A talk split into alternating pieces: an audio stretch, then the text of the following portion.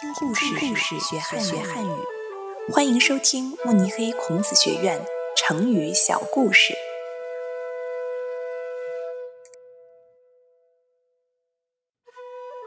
朝秦暮楚出自《鸡肋集·北主亭赋》，改编者李安吉。战国时期，秦国和楚国是两个实力雄厚的大国。但是他们之间并不和睦，常常打仗。他们周围的其他小国家也深受其害。据说，在秦楚两国的交界处有一个叫关亚的地方，是两国交战的前线地带。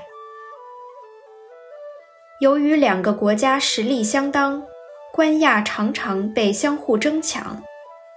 有时，他早上还是秦军的阵地，晚上就被楚军占领了。这里的居民为了自己的安全和利益，想了一个办法：